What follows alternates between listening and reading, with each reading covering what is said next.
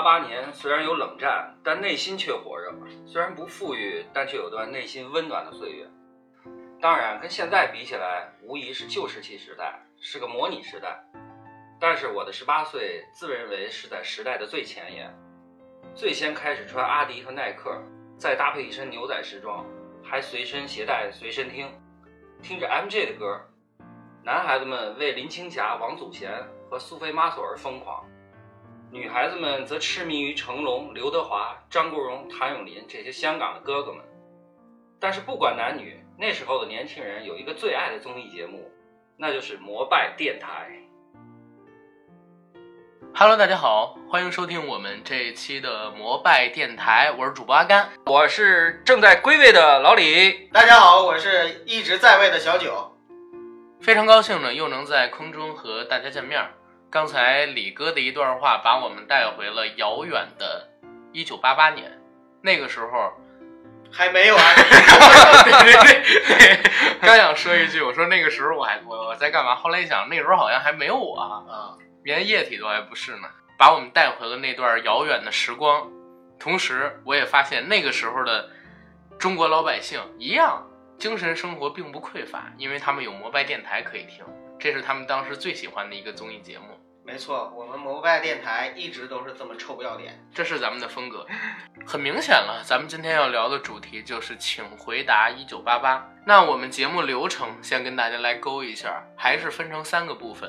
第一部分聊一聊请回答一九八八这部剧的幕后制作班底以及它的一些市场数据。这部分我可以百度百科，也可以搜集一些市场上边的资料给到大家。第二部分呢，我们想聊一聊这部剧有意思的地方，我们爱的人物，我们爱的情节，我们爱的他那些点。再之后，我们想和大家开一个外延环节，聊一聊有关于这部剧的东西，包括我们几个人为什么这么爱这部剧，而且要给大家来做这一期的节目。两位都觉得没问题吧？没问题，没问题。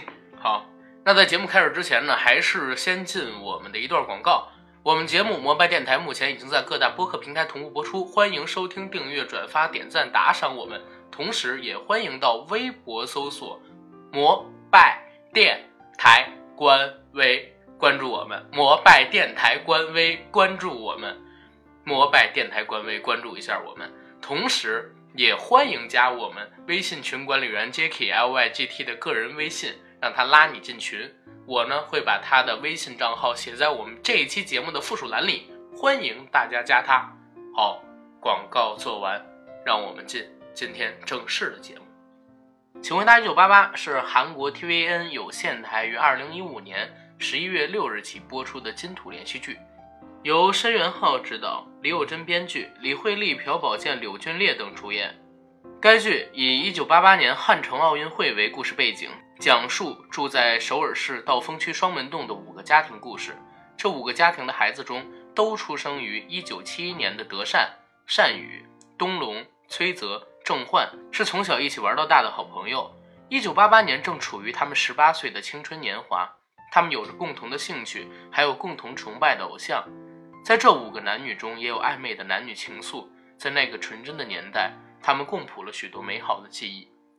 这部剧一共二十集，每集的时间在一个半小时左右。从开播开始，收视率就一路上涨，一直拿到当年韩国收视率的前五名。连带综艺节目也包揽了将近是一五年至一六年所有韩国电视剧奖项的最佳电视剧以及最佳电视剧导演奖。同时，这部电视剧在我看来，也是我目前看到的所有韩剧里最好。也是我自己个人啊最喜欢的一部，那基本上也就到这儿了。咱们来聊一聊第二个环节，好吧？请回答一九八八这个剧各自最喜欢的地方，然后还有人物。先从老李来吧。行行行，简单的几点说吧。其实，本身他们安利我这个韩剧的时候，我非常非常抵触。老李是不爱看韩剧的，但是当我看第一集的时候，一下就把我带入进去了。我到现在我真的没有说看一个电影或者看一个电视剧，刚一开头就把我带进去。为什么我有那种代入感呢？因为大家也都知道啊，老李就是七一年的嘛，那那里边那几个小朋友哈、有个死党，童年哈、是那几个死党跟我是同年的，呃，所以这种代入感和那种青春的成长的认同感特别特别强。看了之后呢，给我一个感觉，我不说全世界吧，最起码我觉得说，在我们亚洲，在东方，父母对子女的爱，成长的过程中那些懵懵懂懂的初恋，再加上朋友之间的友情，我相信在东方都是一样的。那里边有很多细节啊，有很多细节也是非常非常吸引我的。我想这个是在第二或者第三个环节再说。嗯，那接下来想听听八零后的人他是怎么认同的。啊，虽然那个时候我才五岁，但是因为改革开放之初，照资本主义国家还是相对来说经济要落后上十几年的时间，所以其实我的成长过程中，尤其在青春期的成长过程中，所有的感知还有当时的一些文化现象，就是九十年代的中国，其实很像当时八八年的那个时候的韩国。我看这部戏呢，是跟阿甘一样，应该是都看了两遍。对，这个戏我们当时之所以就是能够在第一时间看进去，我认为啊，就一定是像老李刚才说的，就是第一集前几个镜头就把我们抓住了，因为我们看到了哥哥，看到了《英雄本色二》，最抓我的是什么呢？就是在胡同里边。那几个家长叫孩子们回家吃饭的那个情节，我是有胡同生长经历的、成长经历的，阿甘也有，老李也有，对吧？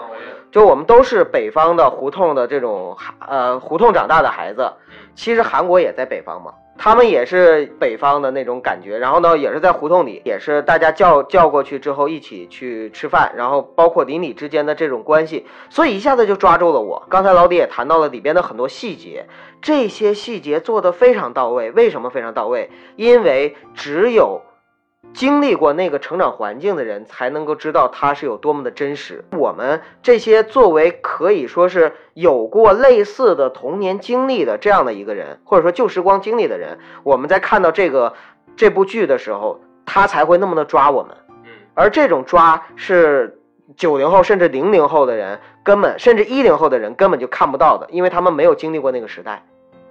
我先说到这儿，阿甘你来说一说。好，请回答一九八八这个剧。刚才九哥跟我说，我们两个人都是看了两遍。怎么看两遍？一五年年底的时候，当时爱奇艺是同步引进了这个剧。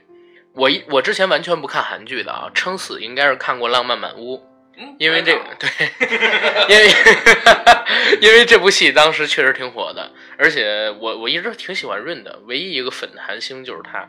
请回答一九八八这剧，之前我以为啊，还是那种爱来爱去，然后谈恋爱，哎，对，白血病啊，男二女二爱着女一男一，然后等等这种老套剧情的剧，所以我一直没打算去看。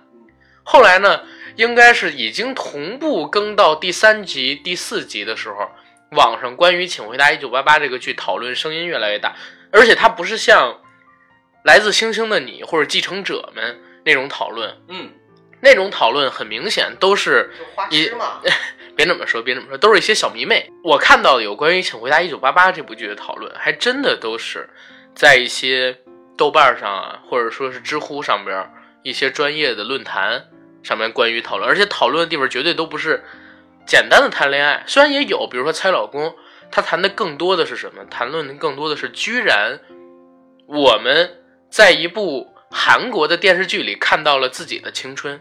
对，看到了自己的青春，然后我就有点把持 把持不住，然后去看了这部戏。真的第一集就把我抓住了，几个小伙伴儿，然后聚在家里，呃，窝在一个被窝里去看《英雄本色二》。哎呦，那个镜头一下让我感觉到很怀念，就像我小时候第一次去看三级片，不就是在我一个邻居家的哥哥那儿吗？我们也是挤在一个小屋里，然后看他们家的电视，哎，挤在他们家的客厅里去看他们家的电视，然后当时可能放着什么玉蒲团，或者说什么乱七八糟的东西，这种情感在我们现在的这个大陆剧里，或者说香港的电视剧里都已经很少见，包括这种镜头都很少见了。很难想象一部韩国的电视剧会用这么细腻而且贴近生活又贴近时代的笔触去描写一群韩国的小孩追香港电影。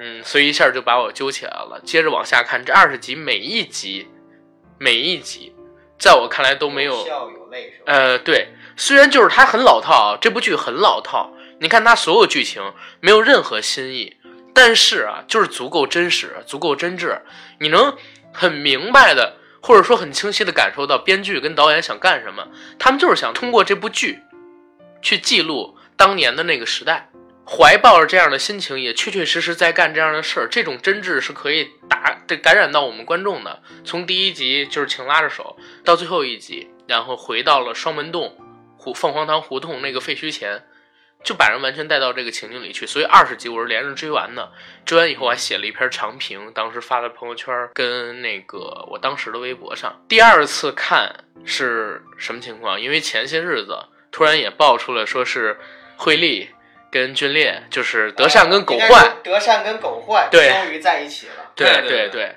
因为剧里边狗焕是追了德善十七集，但是最后他俩没没有在一起。现实生活中他俩在一起了，所以这事让我特开心，我又抽出了把这部剧又看了一遍。上一次让我看到相近的情况是什么？就是《大时代》，嗯，然后刘青云选择了周慧敏，但是呢，现实生活中他跟郭蔼明，哎，好在一起了，就很像这部剧，啊 对很，像很像吧？对对对对，然后我就把这个剧又重看了一遍。重看一遍的时候，我说李哥你也看一看，咱们做一下这部剧。这部剧跟你更有感触的地方，因为你是七一的，五个小伙伴全是七一年的，尤其里边我看还原的很多东西啊，哎，这儿我也发现一个很好玩的事情，就是是不是在电脑、互联网跟移动电话，就是手机出现之前，大家的生活应该都是差不多的。嗯，除了吃，其实我，我觉得除了吃以外，真的都不是不是我我就是说，各位啊，嗯，比如说你们想从李哥最有发言权，对对对，从八五年之后到移动电话出来之前，就比如说到九八年、零零年吧，嗯，生活是不是没有太大的变化？也有也有也有，但是模式没有太大变化吧？嗯，也就是电视、朋友什么的。啊，对，就是因为那个时候，我我先说啊，嗯，你先说你先，没有智能手机，嗯。甚至没有手机，嗯，没有网没有互络，没有互联网，没有网互络，联网。那你说，你说，没有互联网，没有网络，在那个时代呢，就是大家是非常非常单纯和朴实的。基本上，我觉得它里边有一个描写，就是在学校里边，因为他们都在上学嘛，都是高中生，对吧？就是其实，在学校里边的场景呢，也特别像。然后在胡同里跟邻居、朋友、小伙伴一起生活的这个场景也特别像，就是每天呃有新歌听听新歌，嗯，然后看看电视节目，对然后追追当时喜欢的一些明星，然后看看录像带，看看电影，基本上就是这些娱乐活动。对还穿插着的，就像里边有街机 对有街机，有红白，机，呃，然后还有一些就是男孩子可能有的时候会偷偷的看一些看一些小黄片不不，就性教育，啊，还还有那个小黄书 对啊，还有小黄书，呢？呃应该没什么变化吧？其实说到这个电视剧啊，感同身受啊，我觉得我真是最有发言权。不光是那个青春，还有当时的家庭和生活以及社会的背景，我觉得都跟我在北京的成长的经历基本上可以说百分之百吻合吧，百分之百吻合。因为那里边很多角色嘛，还有很多故事嘛，基本上哪一个故事都经历过。就像刚阿甘曾经说的哈，吉利他刷第二遍是金正焕跟这个程家二小姐在现实中在一起了，对是吧？啊、那但是一直在暗恋嘛。其实那会儿我我看到那个角色的时候，我第一反应就是我在那个年代好像也是这样，我也是暗恋某个人，我跟我的暗恋到二哥们儿啊，我跟我的哥们儿也是喜欢同一个女啊孩子，就是同时喜欢对，同时喜欢一，其实其？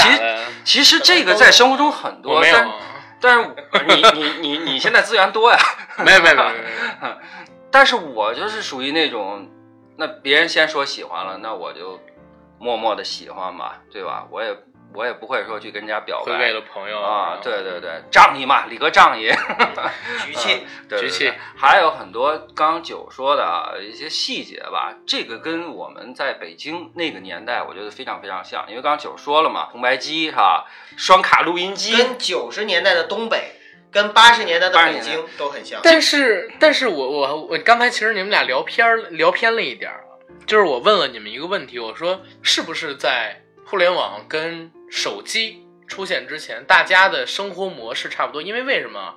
我回想我特别小的那段时间，就是我家里还没有买电脑、台式机，然后我爸他们还没有电脑的时候，跟那个时候生活状态，这部电视剧里边的很像，也是小伙伴们一起玩，然后呢可以跳跳皮筋儿什么的，玩玩沙包什么的，因为那会儿也在胡同嘛，然后把家人聚到一起看电视，对不对？买影碟机，然后直接放碟，就是这样的生活，基本基本上没有别的东西，也是我姐姐他们每天早晨带我妈做的那个饭盒什么的去学校，啊，差不多，差不多，对？吧？所以我说，在互联网什么的出现之前，为什么我觉得这部剧出来之后，不仅仅是在韩国火啊？嗯，你要知道，韩国不可能也都是四十岁以上人才看电视嘛，也是很年轻的人在看。然后大陆也是，我相信肯定是他们小的时候，像我们九零后啊，九零后其实是在自己十一二岁之前，如果是九零年的十一二岁之前是没接触过电脑什么的。那也就是说，那个时候他们接触的生活环境，可能就是像这部剧里的珍珠接触的那样，对不对？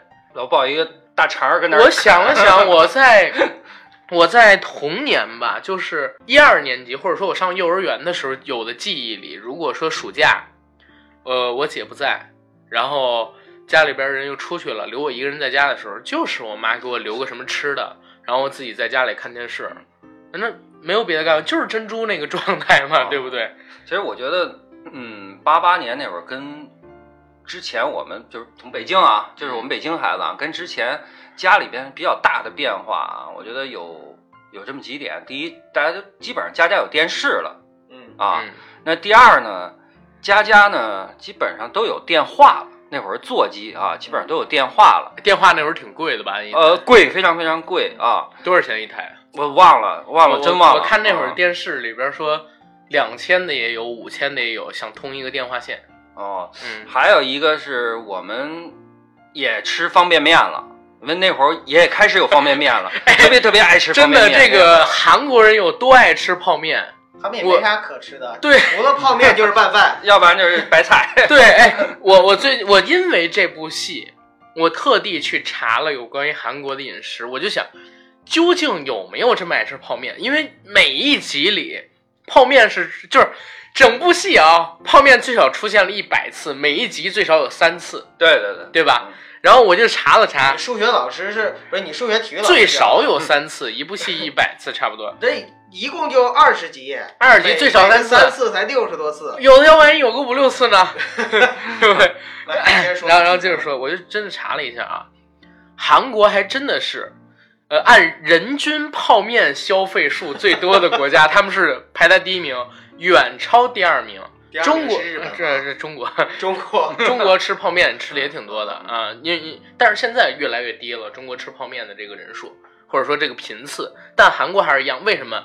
因为韩国它本身是一个地理位置不太好，然后物产比较贫瘠的国家资源，匮乏嘛。对嗯，缺少蔬菜、水果，然后包括说那个养殖牛肉啊，不是各种肉类等等的，所以在当地，如果你想去买一点肉啊，买点蔬菜，尤其是最贴合实际的是什么？他们当时想去买一个香蕉嘛，嗯，对？吧？对，香蕉非常的贵，尤其是在八十年代，那个时候韩国还在经历快速通货膨胀的时期。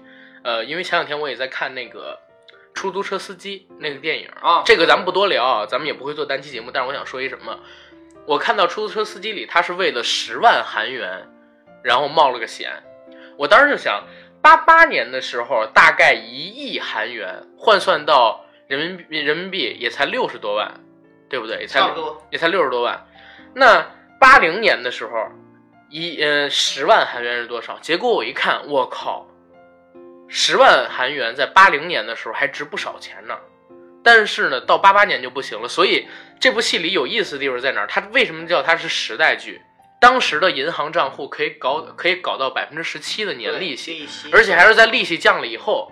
那也就是说，当时的韩国是在经历恶性的通货膨胀。对对对，仅仅是七八年的时间，本来很少的钱，呃，本来很少钱就可以买到的东西，要花很多钱才买。然后到现在啊，韩国打个车都要几千甚至上万块韩元，可以，所以可想而知啊，它反映社会社会问题反映的也很清晰，就是在这儿。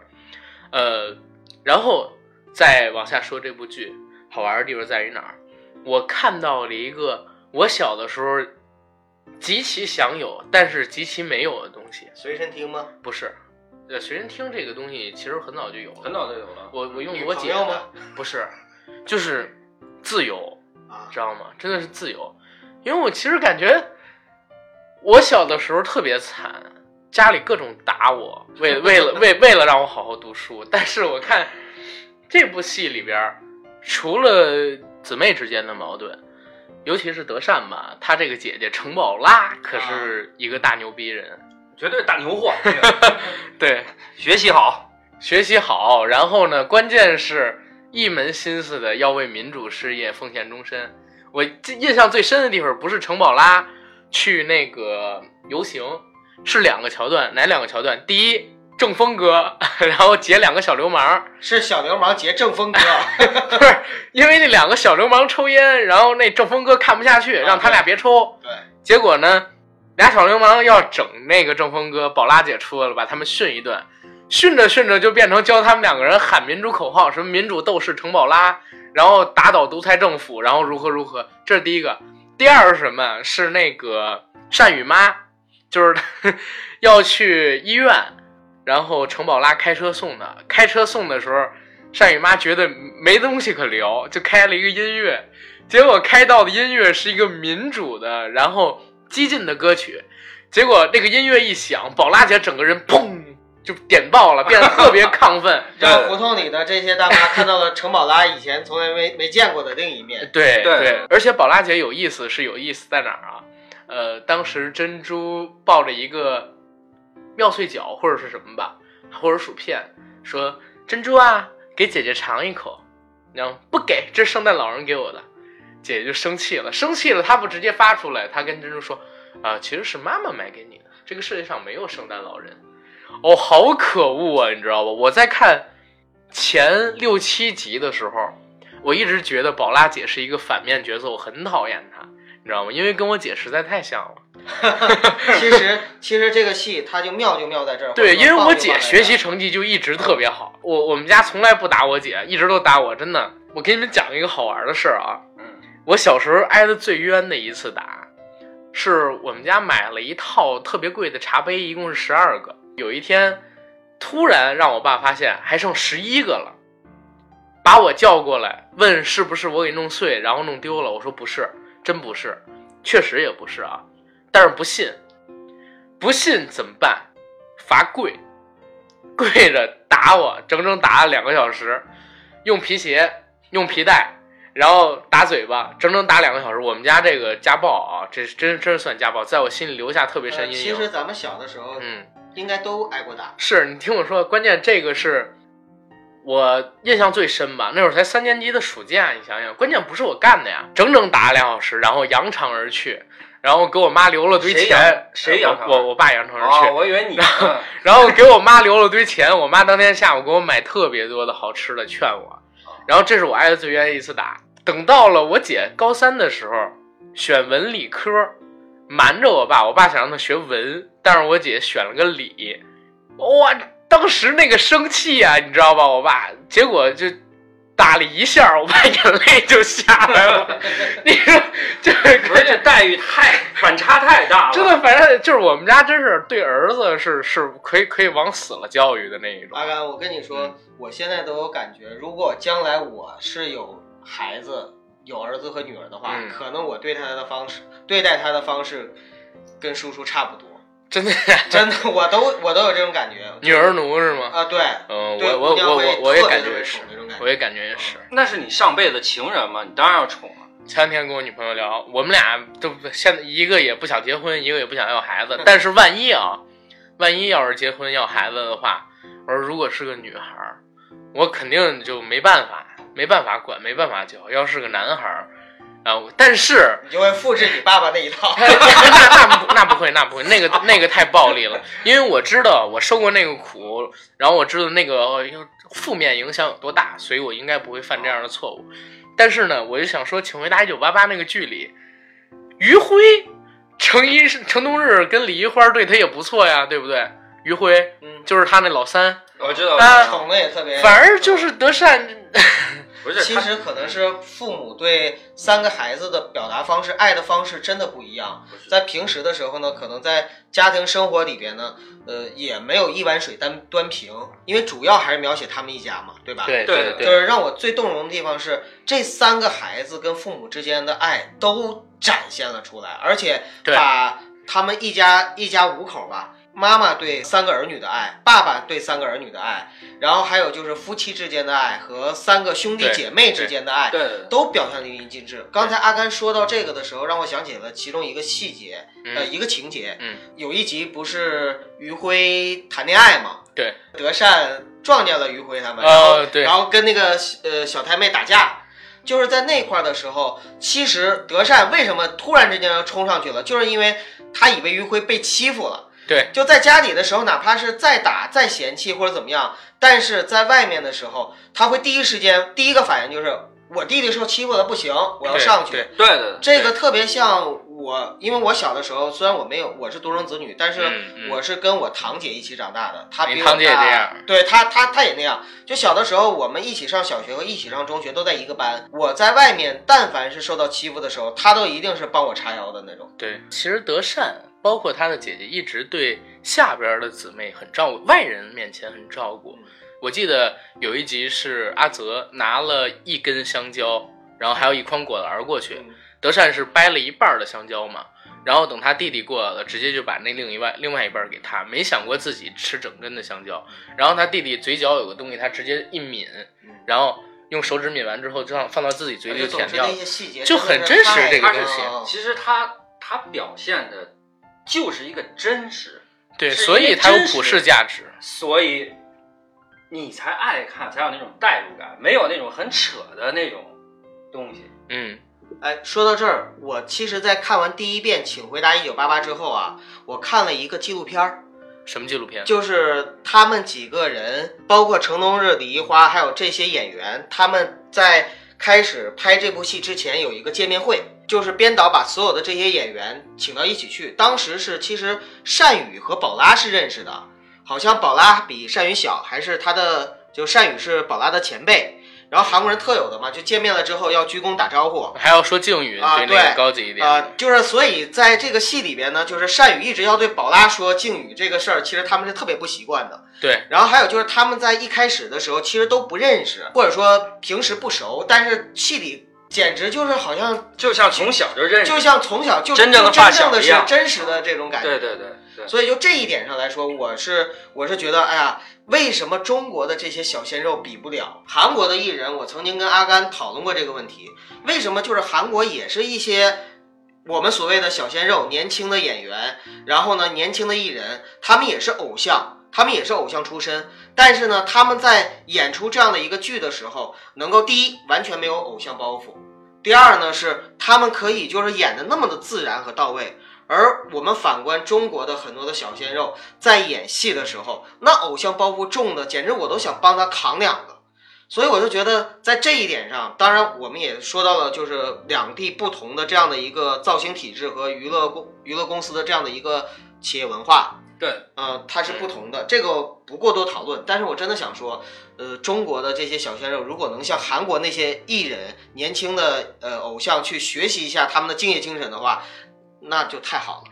我认为有的时候吧，我有一些认同郭德纲的一句话，他说：“艺人的艺都是饿出来的。”为什么说旧社会的时候，很多的演艺前辈当时能成事儿？嗯，是因为他们说实话啊，你今天站在一马路边上，你来演段子，或者说你来表演，留不下人，你今天范哲就没了，明天范哲也没了，必须要用尽浑身解数，每天精进研究新的东西，才能把人不断的留下来。比如说开场念一个小曲儿，把人聚起来，然后开始聊一些段子，最后再来一收腔，然后给大家收钱。艺人过得太好了，有可能啊，有可能不愿意拿出那么多的心思去钻研，毕竟不是说每个人都想要精进，都要呃把自己放在一定的位置上，然后还不断的、不断的、不断的去摸索。像我们为什么说喜欢一点陈道明老师，对不对？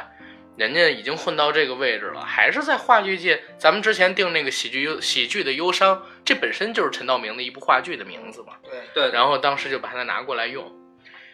咱们国内的小鲜肉，说实话，因为市场实在太大了，然后总共就那些人，真的总共就那些人。现在我们一直讲造星、造星、造星，选秀，然后的草根红起来，但是实际上针对我们这个体量来讲，还是太小了，对不对？美国才三亿多的人口，就整个北美吧，不到五亿的人口，算是墨西哥什么的了。有多少明星比我们现在多太多，而且能吃全球的饭。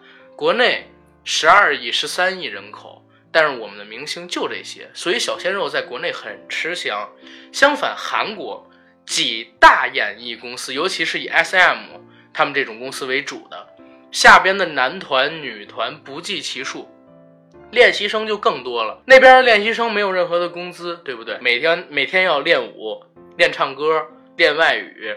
然后练一些基本的编词跟曲谱等等等等，更何况我还听到有消息是什么？有一个导演，我忘了叫什么了，也是一个导话剧的导演。当时聊到一个问题，说他到韩国去展演，当时有韩国演员来帮忙，都是练习生。但是那群练习生的孩子，你早晨让几点到就几点到，一直排到几点，排完了以后要各自去兼职，因为他们赚的钱非常少，可能闲余的时间。要去 Seven Eleven，就是七幺幺去，去打工。呃，对，去打工贴补一下自己家用。而且哪怕是红了的，前两天我在看那个李孝利民宿嘛，嗯，就是韩国现在非常非常火的一个慢综艺。李孝利知道吧？知道。李孝利是目前为止啊，所有韩国女艺人里吧，赚钱赚的最多的一个，也是名气最大的一个，应该是李孝利。李孝利姐姐，我喜欢。李孝利妹妹吧，你应该叫叫姐姐啊啊，因为有有因为有句词嘛，叫什么“天下无敌李孝利”。对对，我的名字叫李孝利，倒过来念还是李孝利。呃，这是他很狂傲的一个东西。他在上一个综艺节目之前说：“哎，一般有钱的话，可能还会为了生计发愁，担心零用钱怎么怎么样。但是我不是巨有钱吗？”结果这句话在整个网络上引起很大的风波，尤其是在韩国。然后我就查了查它到底有多少钱。后来经过各种各样的推算啊，嗯，韩国还有媒体算，它总共应该有一亿多人民币的资产。但是，一亿多人民币放到咱们国家，真的放在中国大陆的娱乐圈里啊，对对对，都排不上号，排不上，排不上号。你你，我就不说别的，就很多小鲜肉啊，一部戏的片酬就一个亿，真的就一个亿。有一部戏叫什么《大大达的》。哒哒哒哒，这这八个字儿是一个是是一个电影儿哦，然后呢是个子很高的小鲜肉演的，那个小鲜肉拿了一个亿，嗯，我知道知道知道，那个小鲜肉拿了一个亿，所以你就想嘛，人家李孝利一辈子是吧，或者说十几二十年的演艺收入，在咱们这儿呢，不过是某个小鲜肉的一部戏，不，咱们这边啊，现在这些小鲜肉是什么？因为市场太大了嘛。对，不愿意吃。咱们这些小鲜肉，就像我们刚刚说的是什么？他们是泡面，是速食面，速成产品，没营养。大家当时吃的时候是很香，呀，颜值也高哈，对，吃的很香，但是没营养。我这直说没营养。而且现在小鲜肉跟过去还不一样，就是我前两天看那个追龙嘛，看了追龙的一些访谈等等等等。华仔说：“你们对小鲜肉也不要太刻薄，因为我被人叫了三十年小鲜肉。”但是我也看德华八几年演的戏，我是看过的，亲身上阵各种摔，然后断肋骨，他也有过呀，对不对？而且演过乞丐。那个时候的那个时候的香港演艺圈，其实跟韩国现在的演艺圈很那个时候，对呀，TVB 出来之后就是跑龙套、甲乙丙丁嘛。彭于晏，嗯，也是一个很好的例子嘛，对不对？优质偶像。对，为了演翻滚吧阿信。当时是练健身，把自己体脂率练到百分之四、百分之五。对，后来为了拍激战，练到百分之三。对，就破风啊，破风破风。你像那个彭于晏还有张震这种，都是属于对对我为了练就这部戏我可以付出很多的我我都可以增加我的人生一项技能。对，敬业是每一个职业的从业人员最起码最起码的操守。工作之中啊，人跟人最起码的尊重就是干好自己分内的事儿。你连这个事情都不尊重，你怎么去谈把它干好？聊回《请回答一九八八》这我们这多有教育意义的节目啊！不是你们刚才咱们有很多粉丝是喜欢小鲜肉的，我拉回来，我也很喜欢小鲜肉，不是小鲜肉不想拍好电影，而是因为他行了，聊回来吧，请回答 一行九八八了。行，请回答一九八八。哎，刚才我聊了宝拉姐，对不对？啊宝拉姐其实到后期的时候，真的成了我最喜欢的一个人物。嗯，我在她身上看到了一个人的影子，你们知道我看到不是？贫嘴张大民。啊，我我一直特喜欢一部戏啊，叫《贫嘴张大民》。为什么？《贫嘴张大民》那部电视剧有一个伟大极了的，有在我看过的电视剧里啊，能够感动到我电视剧里边最伟大的一个结尾。那结尾是什么？大民一家人在吃饭，嗯吃饭的时候，大民他妈把那个时候已经有点老年痴呆了，有点神志不清，把大民叫过来，突然说：“大民啊，刚才工厂来了个电话，你爸掉到那个锅炉里，让开水烫死了。你十三了，弟弟妹妹还小，妈有点站不住，你跟妈一起去那个工厂看一眼你爸，你弟弟妹妹就不用去了。以后你就是妈的拐棍儿，妈到哪儿你到哪儿，你撑着妈。因为那整部戏讲的就是怎么维系一大家子人在一个非常狭窄的空间里的感情嘛。宝拉姐到后期的时候，随着整个故事越来越深入，就让我感觉到有点像那时候张大民为了怕父母压力大，也因为家里没钱，主动的放弃了自己的理想，对，不不做律师，而去转做了其他的，转学了其他的学科，对对，而且还在贴补家用。当时一直是提到他在做家教嘛，旁敲侧击提到他在做家教，其实也是所有的孩子里最懂事的一个。有一集是一花妈妈，对不对？嗯，啊，一花妈妈当时是查出了可能会得个病，家里边的所有的孩子还在各种支持妈妈的时候，父亲不是发怒了吗？说你们妈妈这么辛苦，如何如何。其他的德善啊，包括说于辉这俩孩子，完全没有感觉到是有什么样的情况，只有宝拉一个人发现不对劲儿，出去跟爸爸聊了聊，说什么情况。如果说我相信啊，他能有这个觉悟，也肯定想好了。如果说母亲真的是出现了什么问题，他作为老大，他应该怎么办？扛起家庭，对他都应该，他都应该这么想。而且他直接在第二天的时候就说：“哎，我们今天不想吃别的，我想吃那个炸酱面，因为炸酱面直接可以外送过来，就不用他妈做对了，对对对不对？对，就感觉那会儿他就像个大人了。啊而且他确实也是大人。其实在德善他们十八岁，他大三岁，那会儿他就二十一了。其实我们可以看到，啊对对对就是在这部戏里边，虽然描写的只有一九八八一年，就大部分时间都是一九八八年一年，嗯，但是在这一年里边，每个人，包括他们的父母，都有过成长。对，都是就是每个人物，不是说我开始是什么样子，后来就什么样子，一直是这个样子，而是每个人都通过家庭生活，通过社会的变化，有了自己的一定的成长。对对对嗯，父母教育子女，而且子女反过来也在教育父母。对，所以这部剧有意思的地方在这儿嘛。所以到了后来，真的宝拉姐成了我很喜欢很喜欢的人物，都快是最喜欢的人物了。嗯，因为虽然最在她身上的琢磨不多，没有描写太多她自己的内心情感啊，但是我感觉她经历的事儿很多，然后能肩负的东西很多，是个值得托付的人。对对对，嗯，对，所以为什么后来我会理解善宇那么爱他，因为善宇比同龄的其他孩子更懂事儿也，更早熟。所以他才会更体会到宝拉姐的可贵嗯。啊，在这儿，然后你们两位聊一个自己比较喜欢的人物吧。李哥，你最喜欢那里边的谁呀、我如果站在一个当时的你就说你看青春期的的角度上嘛，我还是喜欢程家二小姐哈，德程德善善啊为什么呢？因为就在那个年代，同龄人里边，可能我比较喜欢假小子那种类型的，一块儿的发小，一一个被窝里睡觉去啊。甚至说有一集，我我觉得印象特别深，柳东龙那个哈，那那家伙拿一个录像带，其实是借了一个哈成人成人成人教育片儿哈，成人教育片儿，找这个崔泽去看去，刚要看，程家二小姐进来了，说你们是不是看黄小黄片呢？要举报他们，看不是。柳东龙他们以为要举报呢，赶紧不是他就是要举报，然后他们不是你你这个你就弄错了。他真的是要举报，因为当时一直在喊那谁的爸爸，但是那个崔泽的爸睡了，他就说我抓你们一个现行，然后他把那塞进去，看他们到底看的是什么。我的感觉是，他就像一个假小子，你们看这个我也得看，那他们几个人不让他啊，看，那没有，我也得看他一直是很反对看这个，哦而且嗯。而且为什么说啊这边这边带一句啊？因为嗯。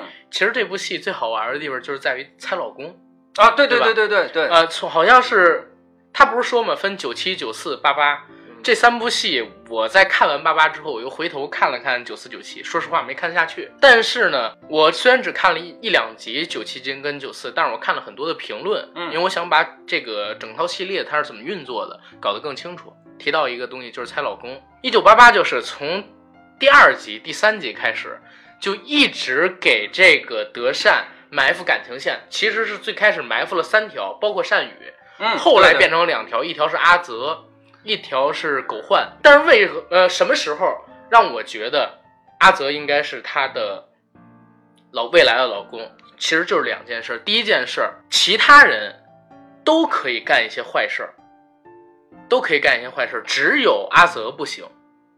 在德善这儿看过了，而且如果说阿泽没干，让他发现了，他也不会打阿泽，他会打别人。如果说阿泽干了，让他发现了，他会原谅阿泽，就 就是这样很奇怪的一个现象。最简单的是什么？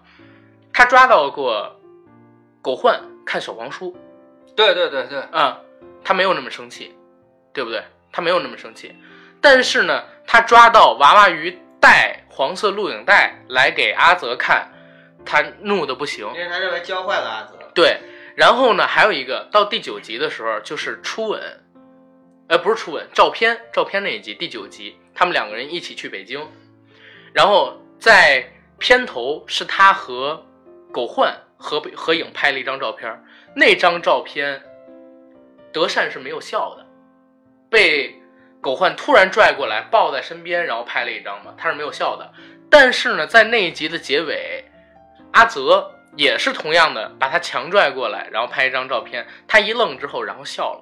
所以我觉得他那个时候应该是喜欢阿泽的。可是我觉得，就是我看完了这部戏，我觉得德善的话跟阿泽最后两人在一块儿转的挺硬的，你知道吗？呃，其实真转的挺硬的。就是如果你喜欢狗焕，你会觉得生硬无比。那是我，不是不是，因为那个我感觉啊，就是德善在这部戏里边呢，他其实是他每一个都立得住，逻辑都能立得住。对对对，他因为是二女儿，在家里边呢，没有老大那么受宠，没有那个呃余辉小小儿子那么受宠，所以其实他一直是渴望被爱的那种感觉的。，对对对，在渴望被爱的这种感觉的时候，开始的时候也说了，就是陆陆续续展现出来的，就是谁喜欢他，他就会更喜欢他一点。嗯比如说开始的时候，他喜欢善宇，是因为他以为善宇喜欢他，是因为谁呢？是因为他的那两个闺蜜，就是祖贤和曼玉，啊，就是说了说这个学生会长啊，你你喜欢你怎么怎么样，他才开始去喜欢善宇。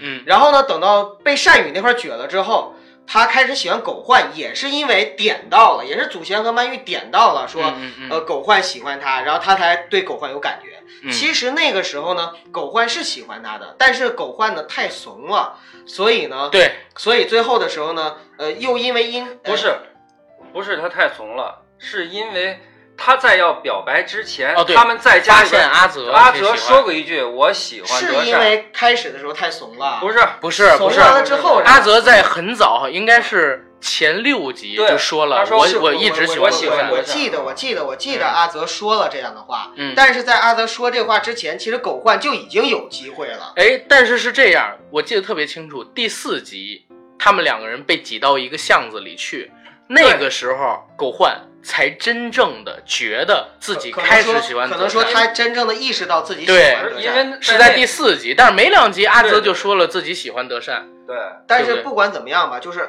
德善其实也是喜欢过狗我觉得焕的。没有。不，我说的喜欢是那种，就是德善一开始的时候，他他喜在欢意过。呃，他喜欢善宇，或者说他他觉得说，因为你说是不是善宇如果表白德善会跟他在一起。是，然后第二个呢，如果是我狗 焕也不会在一起太久。会的会的，不是就是会在一起。然后狗焕呢，如果是跟德善表白了，德善给过他机会，对不对？对对对，然后如果是表白给过吗给给过给给过机会？给过给过，问问狗焕，换他衬衫吗，呃，一个人送衬衫，一个是问狗焕要不要那个参他让他去参加联谊会。但是，哎，但是我觉得是这个样子，因为当时是阿泽说了自己喜欢德善之后，狗焕之前一直在对对一之前一直在对那个德善放电放好感，比如说坐公交的时候帮他挡一些车啊、挡一些人啊等等，包括说给他送一些东西礼物。但是阿泽说完那个之后，他冷淡了德善一段时间。对，德善可能是因为他作为一个朋友，觉得哎你怎么突然对我这样了，然后后边对他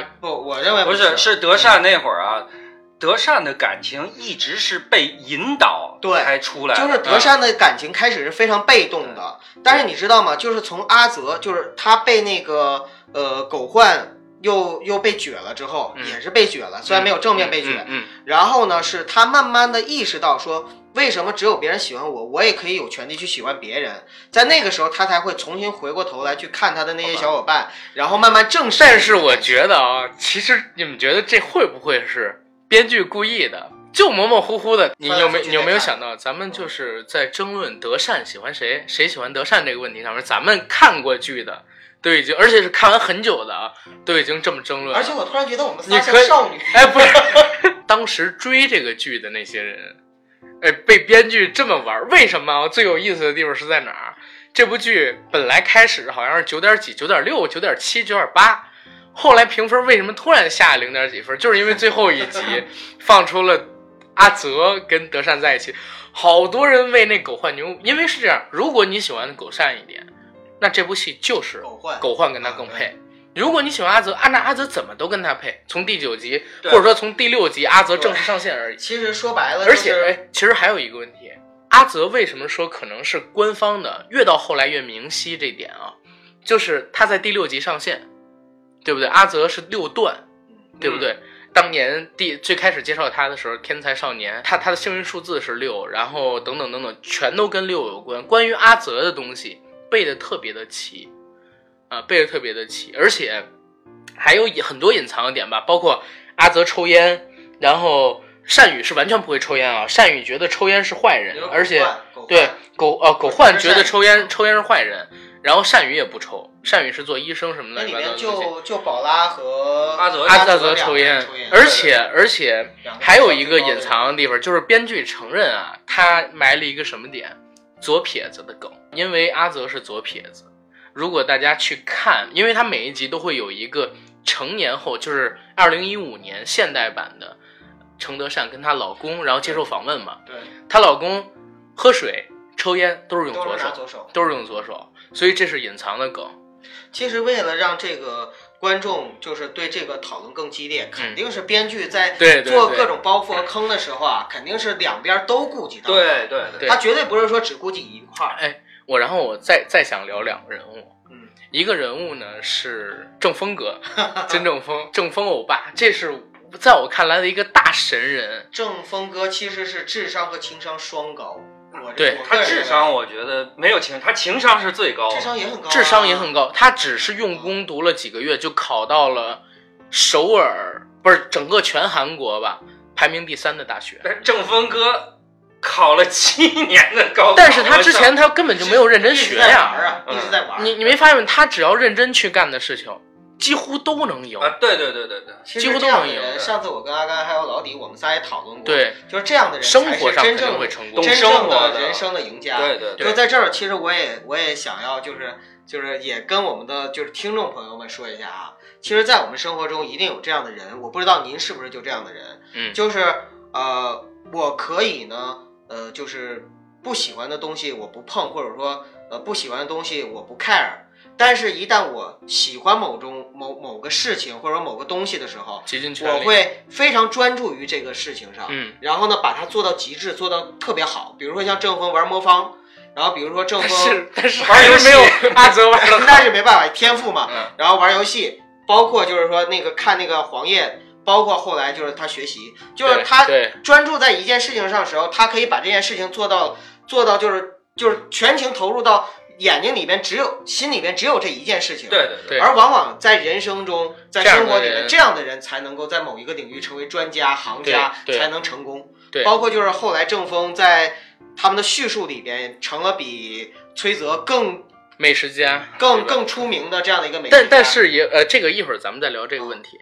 嗯，就像你说的，啊，小聪明的人有很多，对但是专注的人很少。对专注的人，然后能用心做一件事的人，他一定会成功。对所以我我是觉得是这样啊。然后第二个我想说的人是谁？就是歌唱的豹子啊，罗美兰 罗美兰这些长辈里边吧，我最喜欢的一个，嗯太有性格了，真的也很说女人味儿吧，没有，但是就很有那种那种怎么说那种让人惧怕的那种母亲感，你知道吗怎么说呢？？就是整个的这个戏里边，我觉得从人物刻画的角度，人物刻画最成功的就是罗美兰。嗯，因为罗美兰这个人，她简直就是可以说是我心中哈，就是在这个年龄段的女性最完美的一个表现了。呃，因为你想啊，第一，她遭遇过，或者说她的生活曾经非常的坎坷。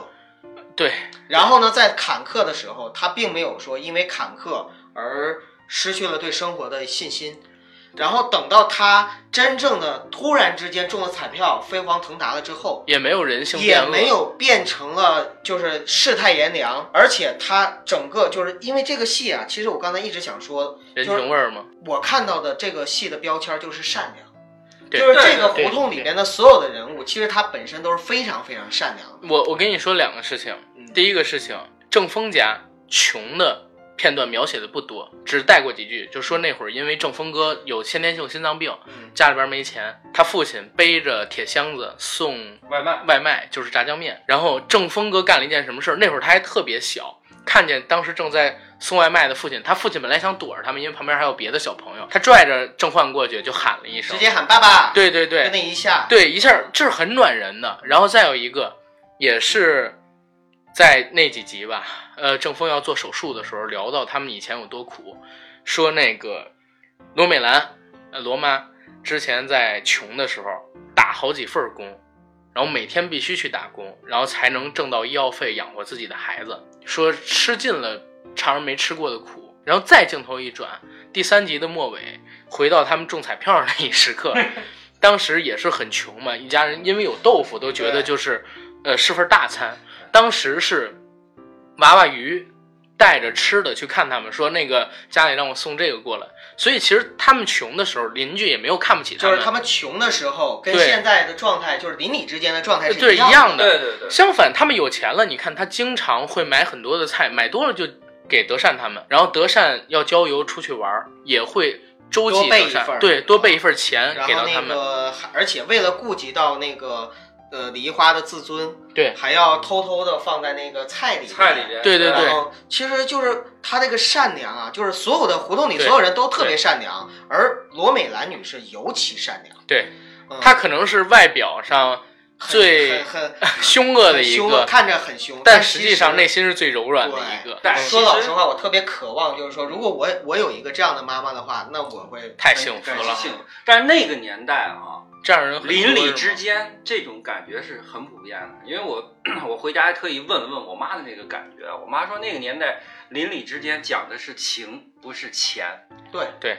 因为大伙儿那会儿也没钱，尤其在穷中国。大，家都因为大家都穷，在中国也没钱。所以。就是他这种感情是最朴素、最可塑、最可贵的。我我当时我当时最最好玩的是什么？因为看了那个老炮儿嘛，啊包括《血色浪漫》什么的，我就是想北京当时生活是什么样，怎么会有一群人崇拜这种东西？后来一听，那会儿大伙儿都没钱，也找不到挣钱的门路，对不对？哪怕八十年代末也是，还是有门路的人能赚钱，没有门路的正常的普通人家儿就是这样，你也没有钱，对就是每月一二百块钱的工资。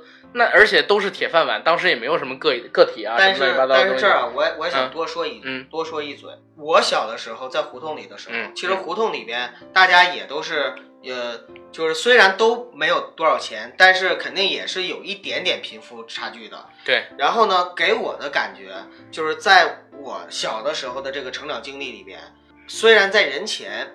那个大家都很和睦，但是在人后的时候也会有一些嚼舌头，哎，这个太正常了。说这个，这个正常。但是你知道吗？就是这一点，就是从一九八八里边他们就不会。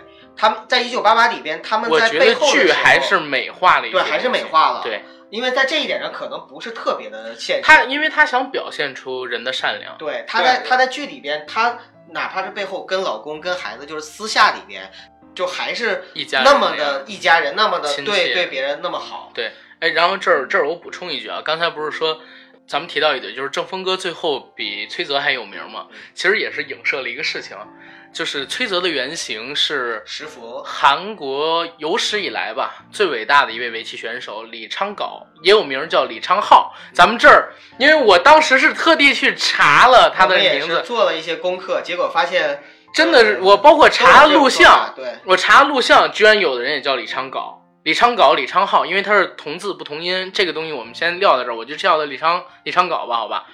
李昌镐是韩国有史以来最伟大的棋手，然后在巅峰时期是从大概八十年代末一直到两千零六年、零七年左右，当时整个统治世界围棋棋坛。但是呢，零七年之后状态下来的特别快，最近几年可能只能排到全球前五十、前六十、前七十，或者说前一百这样的水平了。一五年的时候，作为石佛，虽然有过历史巅峰，但是也随着围棋文化啊、围棋狂热，呃，在世界的一种消退吧，现在变成小圈子文化。围棋始终就是中日韩三国呀。对，但是你要知道，我小的时候还有电视台转播各种各样围棋大赛，还有人在看，但是现在看的人，说实话变得很少。当年是有围棋热，对但是现在围棋热已经下来了。已经逐渐的下来了吧，尤其在中国，好像在韩国跟日本还可以。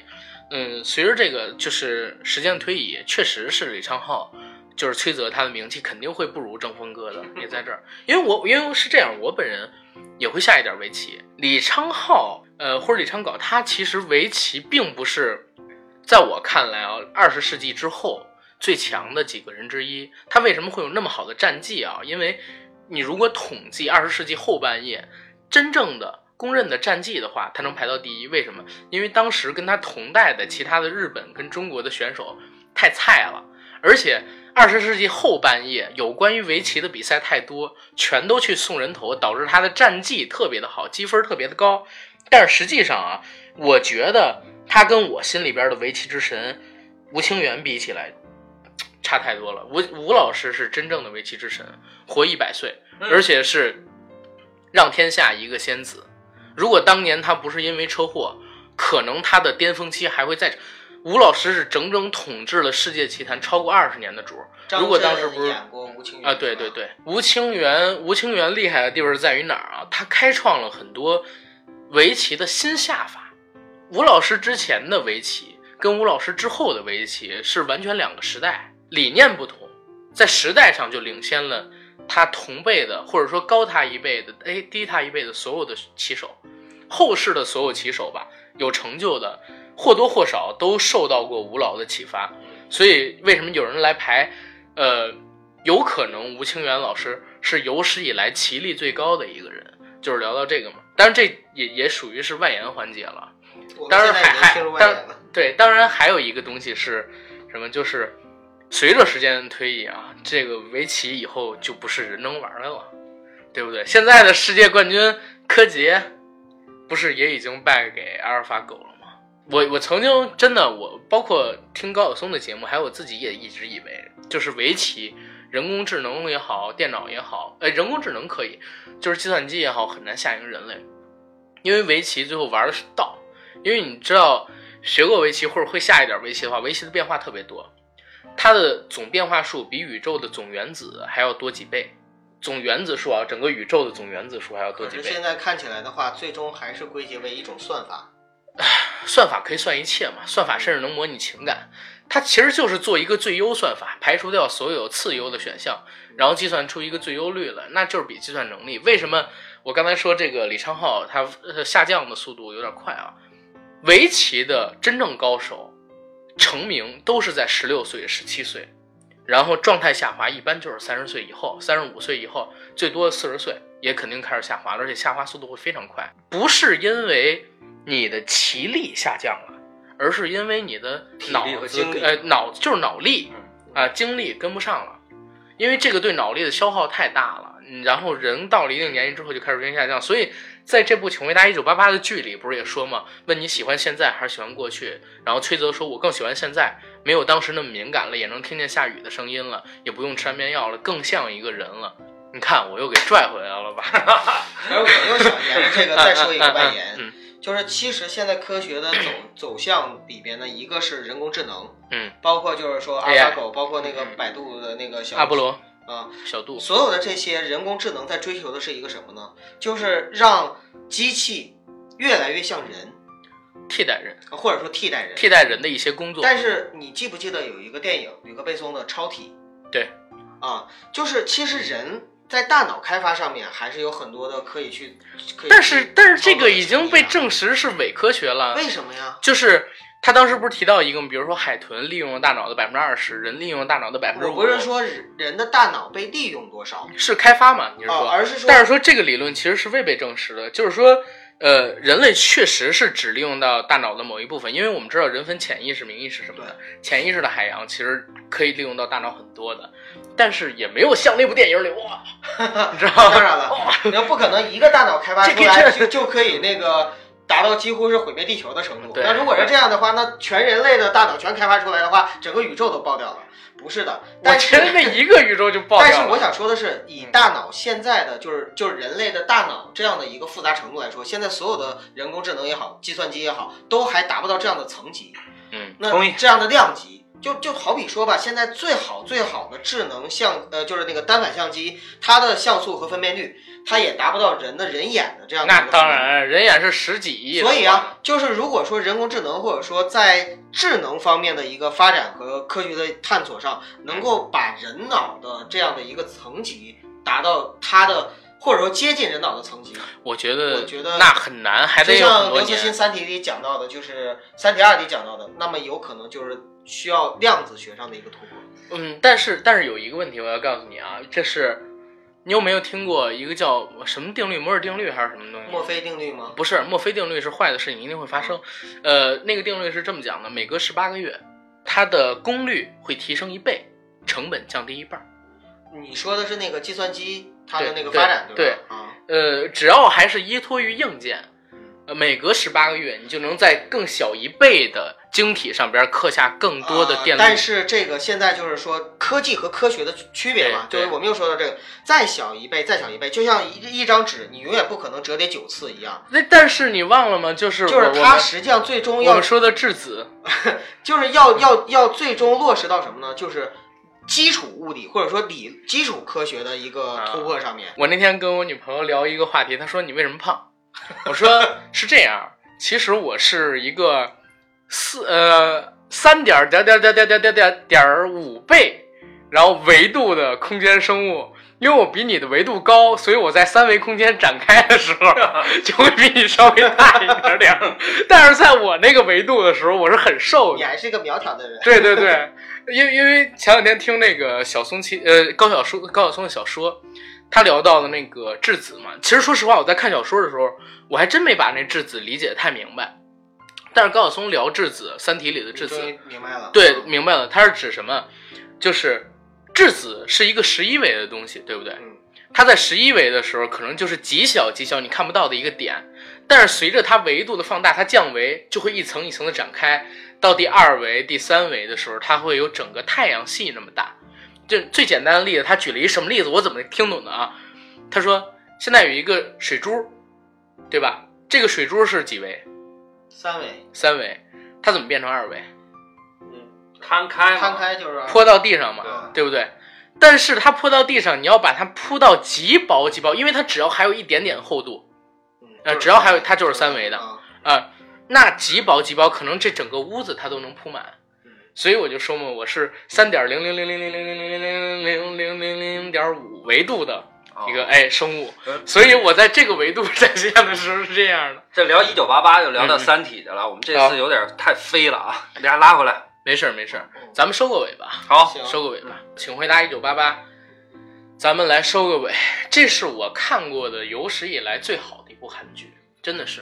这也是我们三个直男少有的几部喜欢的韩剧之一。对，我一直有一个理论，就是如果直男都喜欢的韩剧，才是真正的好韩剧。